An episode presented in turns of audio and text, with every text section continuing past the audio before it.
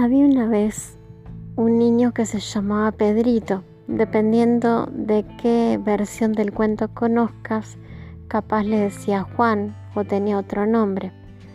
Pero la cuestión era que Pedrito cuidaba las ovejas en un pueblo pequeño y todos lo conocían. Y Pedrito, como estaba aburrido, una vez empezó a pensar que sería divertido gritar, viene el lobo y al grito de bien el lobo, todos los aldeanos, asustados, se pusieron a correr y a ponerse a resguardo de la amenaza de la próxima fiera. Pero el lobo no venía, porque no había ningún lobo, porque Pedrito estaba mintiendo. Resulta que, pasando una semana, de vuelta se sintió aburrido, de vuelta su trabajo era tedioso, no había nada mejor que hacer Así que de vuelta gritó, viene el lobo. Y nuevamente la aldea se preocupó, la gente se escondió, los chicos gritaron y se hicieron todos los preparativos para ese lobo que no venía. Por la tercera semana, Pedrito pensó que era momento de hacer de vuelta la broma que a él le parecía divertida. Así que gritó, viene el lobo. Por última vez la gente le creyó, porque bueno, ¿quién se iba a imaginar que iba a ser el mismo chiste, entre comillas, por tres semanas? Pero no había ningún lobo. Así que la gente empezó a fastidiarse de Pedrito. Resulta que al pasar el mes, cuando Pedrito estaba apacentando las ovejas, vio una sombra maléfica acercarse al linde del bosque. Cuando identificó la sombra, vio las orejas, los ojos brillantes, las fauces agresivas, el cuerpo peludo y grande, se dio cuenta que era un lobo. Y Pedrito gritó, viene el lobo. Y por supuesto nadie le prestó atención y resaltó, viene el lobo, viene el lobo, esta vez es verdad. Y nadie le prestó atención. El final de la historia es bastante trágico porque todas las personas en aldea son asesinadas, inclusive Pedrito.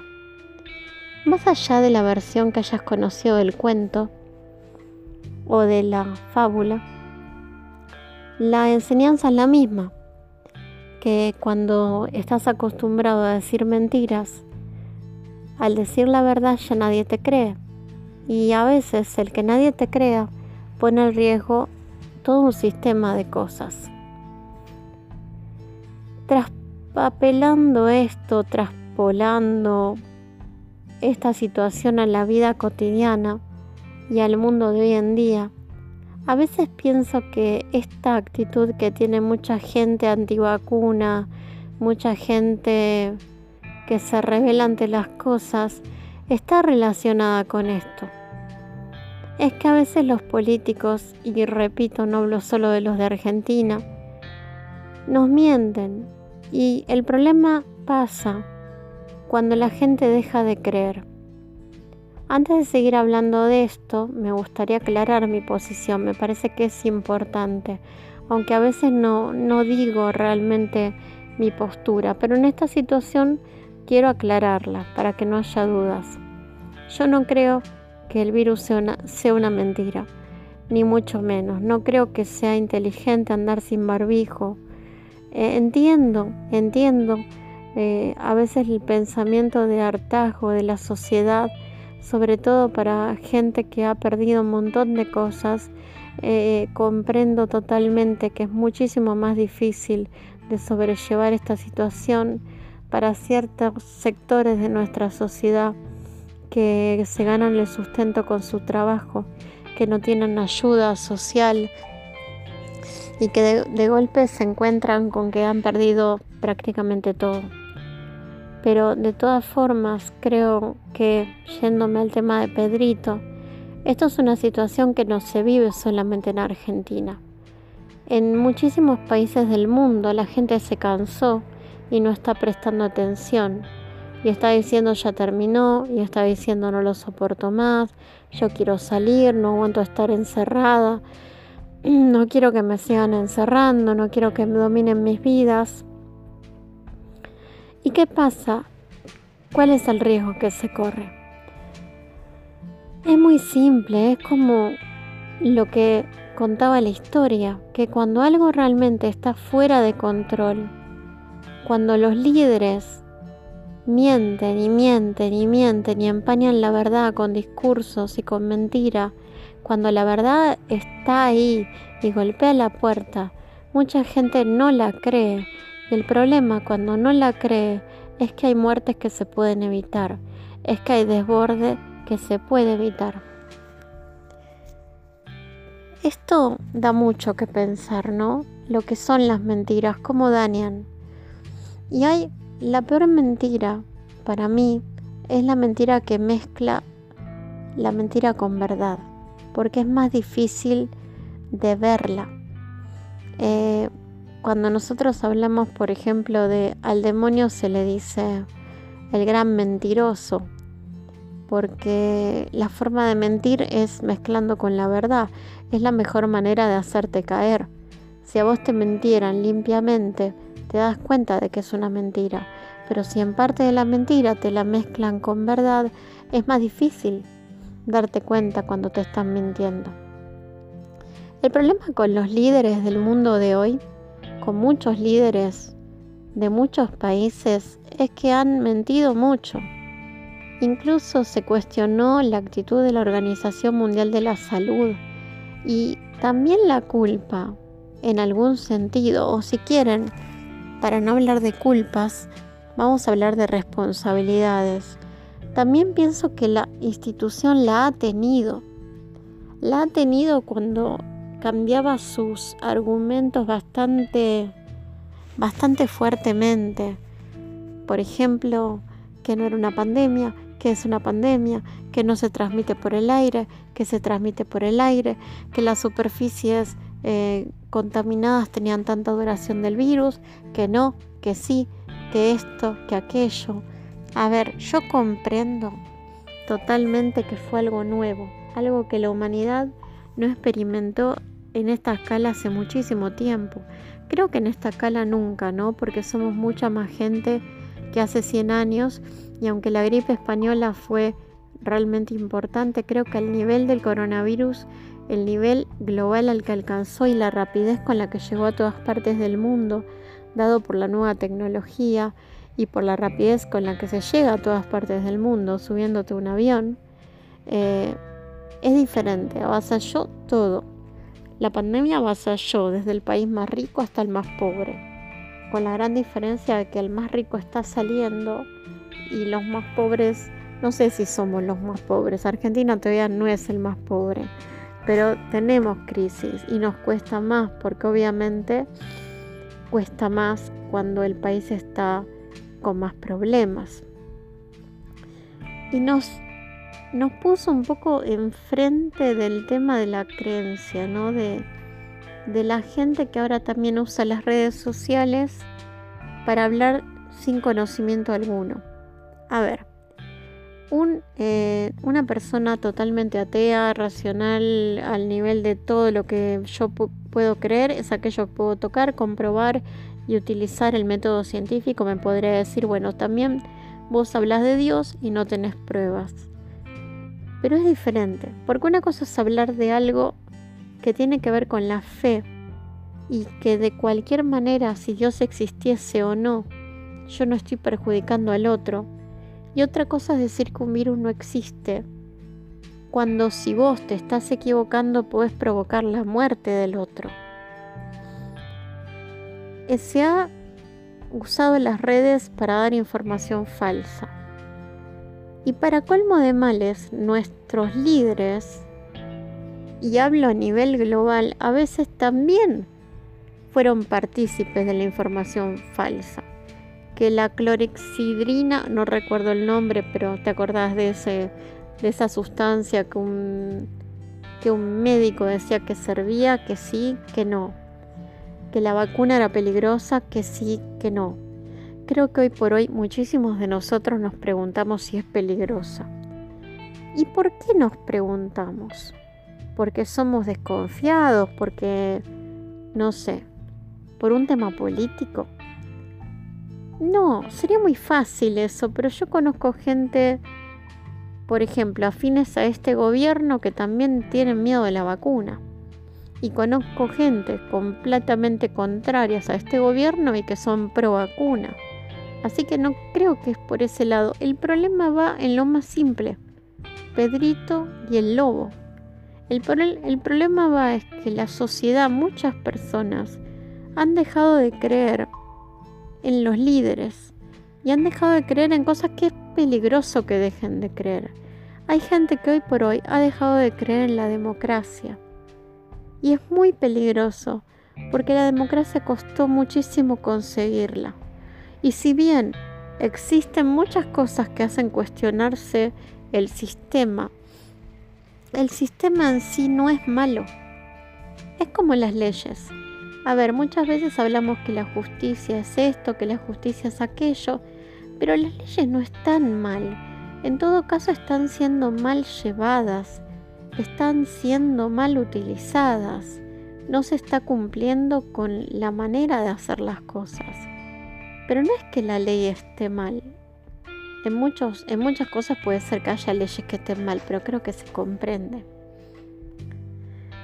Entonces pienso que hay una especie de descreimiento social debido a las acciones de los líderes que muchas veces no coinciden sus actos con sus palabras. Dicen una cosa y después se desdicen y nunca aclaran porque uno se puede desdecir, a ver, cuántas veces uno dice algo y se equivoca pero lo mínimo es que ya que sos una representación de la gente, ya seas un médico importante, ya seas un político, ya seas un científico, si hay algo que dijiste y está mal, no vale que te desdigas, también tenés que explicar, me equivoqué, ¿saben que esto que había dicho está errado? Eh, porque es importante. Si le sumamos a esto la facilidad que tenemos todos de decir lo que queramos, a veces sin responsabilidad, a veces esto se convierte en una bomba de tiempo. La verdad es que nos debería dejar una enseñanza esto, ¿no? La gente, el usar la información con más eh, responsabilidad. Ojo, no hablo, de no hablo de cortar la libertad de opinión, sino de que antes de hablar de algo que puede tener un efecto nocivo, tenés que al menos informarte por todos los lugares posibles. Y si, y si vas a decir algo tipo el virus no existe, no uses el barbijo, tenés que hacerte cargo de, de las consecuencias de decir eso. Porque repito, incluso si tuvieras razón, ¿qué te puede hacer de mal usar el barbijo versus lo que puede pasar si no tenés razón? Comprendo la desconfianza, comprendo el hartazgo, comprendo muchas cosas pero hay que ser, entre todos tenemos que conseguir algo más duradero, algo más a largo plazo. Y eso se construye desde la verdad, nunca desde la mentira. Y menos cuando usamos esas mentiras en donde mezclamos cosas que son verídicas con cosas que son falsas. Es algo tan evidente. Yo creo que si la gente si la gente que está en los rangos altos de la sociedad fuese más responsable con la palabra, en el sentido de que tu acción y tu palabra vayan de la mano, sería mucho más fácil convencer a la gente.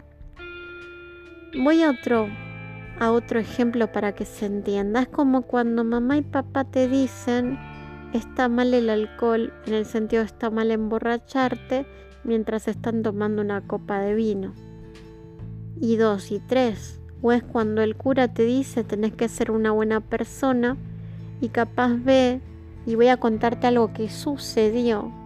Ojo, que no hablo de los curas. Yo siempre voy, eh, digamos, hay personas que hacen que las cosas salgan mal pero nunca me gusta meter a todos en la misma bolsa, me parece una locura.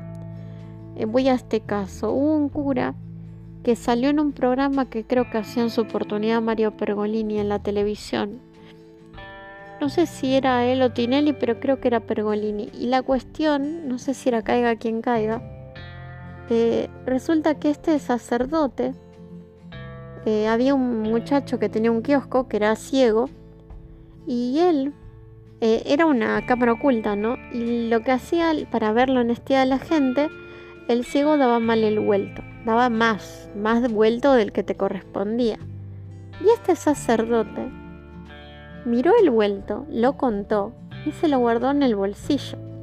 Entonces fue creo que Malnati, uno de los reporteros que tenía Pergolini, a, decirle, padre, este, el vuelto, ay no, pero ta, ta, ta, ta, viste cuando no sabes, que no saben cómo, porque al mentiroso no hay nada peor que meterle la verdad. Y, y bueno, no sabía cómo zafar. Y eso da una mala imagen en general después. Cuando un político es corrupto, no solo arruina a todo lo que arruina, arruina la idea de la política. Cuando un maestro hace las cosas mal, también empaña al resto. Cuando un policía hace algo que no debe y toma una coima, también em-, empaña la institución. Por eso digo, es re importante decir la verdad y es re importante que nuestros actos coincidan con nuestras palabras. Ojo, no que no nos equivoquemos. Nadie acá en este mundo no se equivoca. No es que no vamos a equivocarnos, no es que no vamos a decir un día una cosa y después vamos a decir, che, esto no está de acuerdo con lo que pienso ahora. Porque parte del ser humano es crecer, evolucionar y quizá una idea que tenías antes, ahora con más experiencia, te das cuenta que es cerrada. Pero vos no puedes hacer de cuenta que nunca lo dijiste, sino al contrario, hacerte cargo de, decir no, crecí, me di cuenta que esto no era así por esto y por esto y por esto y ahora pienso así. Así que bueno, eh, estamos frente todavía, bueno, yo siempre, si me escuchas, yo hago este podcast desde Argentina. Le doy un saludo muy grande a la gente que me está escuchando en tantos países que ni yo lo puedo creer. Muchísimas gracias. Eh, pero bueno, aclaro por si hay cosas que no se comprenden desde otros lugares, ¿no? Eh, lo que me interesa es que, bueno, en mi país todavía estamos en plena pandemia, tenemos muchos muertos y tenemos mucha gente que hace fiestas, que no respeta el distanciamiento y no hablo del que va a trabajar, porque el que va a trabajar o el que va a estudiar, primero que hay protocolos y segundo que comprendo la necesidad. Creo que son dos cosas fundamentales. Ahora, lo que no entiendo es la necesidad de hacer una fiesta para 100 personas porque aparte, pensá esto, ponele que vos hiciste la fiesta, me estás escuchando y decís, no, porque el virus es mentira, por lo que sé, no quiero que el gobierno me controle. Yo no te hablo de que te controle, yo te digo algo, olvídate del gobierno. Ponele que alguna persona de esa fiesta tiene el COVID y de repente se contagian un montón. Y por esa fiesta que pudiste haberla hecho después, se te muere un ser querido, un amigo. Dios no quiere un padre o una madre ya fue. Lo que el gobierno quiera o no quiera, el gobierno lo sabrá, pero la idea es que vos tenés que cuidar a los tuyos. Realmente lo importante es cuidar a la gente que amás. Y si vos amás a la gente, no puedes arriesgarte a hacer una fiesta con un montón de personas. Porque no van a respetar el protocolo, porque cuando es mucha gente es difícil hacerlo, aunque vos lo quieras hacer. Y si para colmo empezás a tomar y te relajas, menos pelota le vas a dar a cualquier protocolo.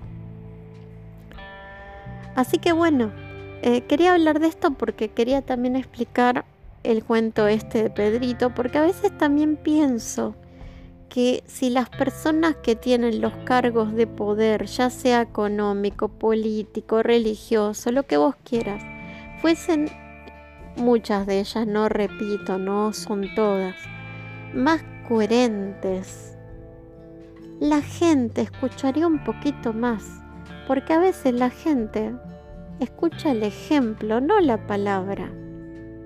Porque es muy es como cuando vos sentís que alguien te dice, ¿no?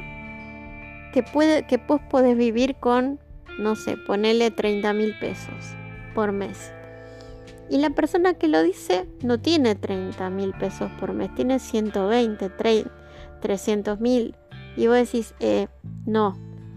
Ahora, si la persona que me lo dice tiene 30 mil pesos por mes y lo logra, epa, es diferente. Por eso digo, un poquito más de, de discurso real y verdadero. Y también estoy en desacuerdo con el discurso tipo nenito idiota al que le hablo, como cuando nos hablan como si fuéramos tontos. Yo no siento que eso ayude a la persona. A vos te tienen que explicar, explicar con claridad, pero no subestimarte. Expliquemos con claridad y hagamos lo que predicamos. He visto más de un de una persona en televisión hablar que no se junta en distancia social y después lo veo en una fiesta. Entonces también es entendible que la gente se cansa. Así que bueno, mis queridos amigos y amigas que están acá, sobre todo en Argentina, que nos falta mucho, paciencia, constancia, cuídense por la gente que aman, no importa lo demás, aunque sea lo, lo que puedas hacer del protocolo, la distancia, el barbijo. Eh, y pensar en la gente que querés. Porque después cuando te empezás a sentir mal o ves a tu mamá o tu papá enfermos y empezás a sufrir esos días de locura en donde vos no sabes cómo va a seguir la cosa, no vale la pena. Lo importante es tener a mamá, papá, a tu hermano, a tu hermana, a tu tía, las personas que querés al lado lo más que Dios permita. A veces sí, vos me puedes decir, bueno, me cuido del COVID y resulta que me agarré tal enfermedad, tal enfermedad y fallecí igual. Eh, sí, no tenemos el, el contrato de la vida, no sabemos el tiempo, yo siempre lo digo. Pero es como, a ver, hay cosas que podemos hacer para tener más tranquilidad y bueno, hacerlas no está mal. Ah, y otra cosa. ¿Sabes cómo identificas muy bien a un mentiroso? Te lo dice alguien que cuando tomaba lección sabe quién estudió y quién está guitarreando. Es realmente simple. La persona que dice la verdad contesta las preguntas de forma clara y directa. Cuando vos preguntas algo, algo a alguien y se va por las ramas, es muy probable que esté mintiendo. Porque las respuestas verdaderas van al grano. Que después vos quieras ampliar, sí. Pero el que da vueltas, el que da vueltas y mezcla verdad con mentira, a ese tenerle desconfianza. Y bueno, te quería decir solamente esto. Buena semana y espero y brindo por todos nosotros lo que seguimos aguantando y brindo por vos que estás resistiendo todo este despelote que estamos viviendo y le pido a Dios que a fin de año nos encuentre a todos mejor y no sé, que de alguna manera todo esto quede como un recuerdo amargo. Pero como todo recuerdo amargo, que al menos nos deje algo bueno, que es la enseñanza, para no repetir los errores del pasado. Muchas gracias.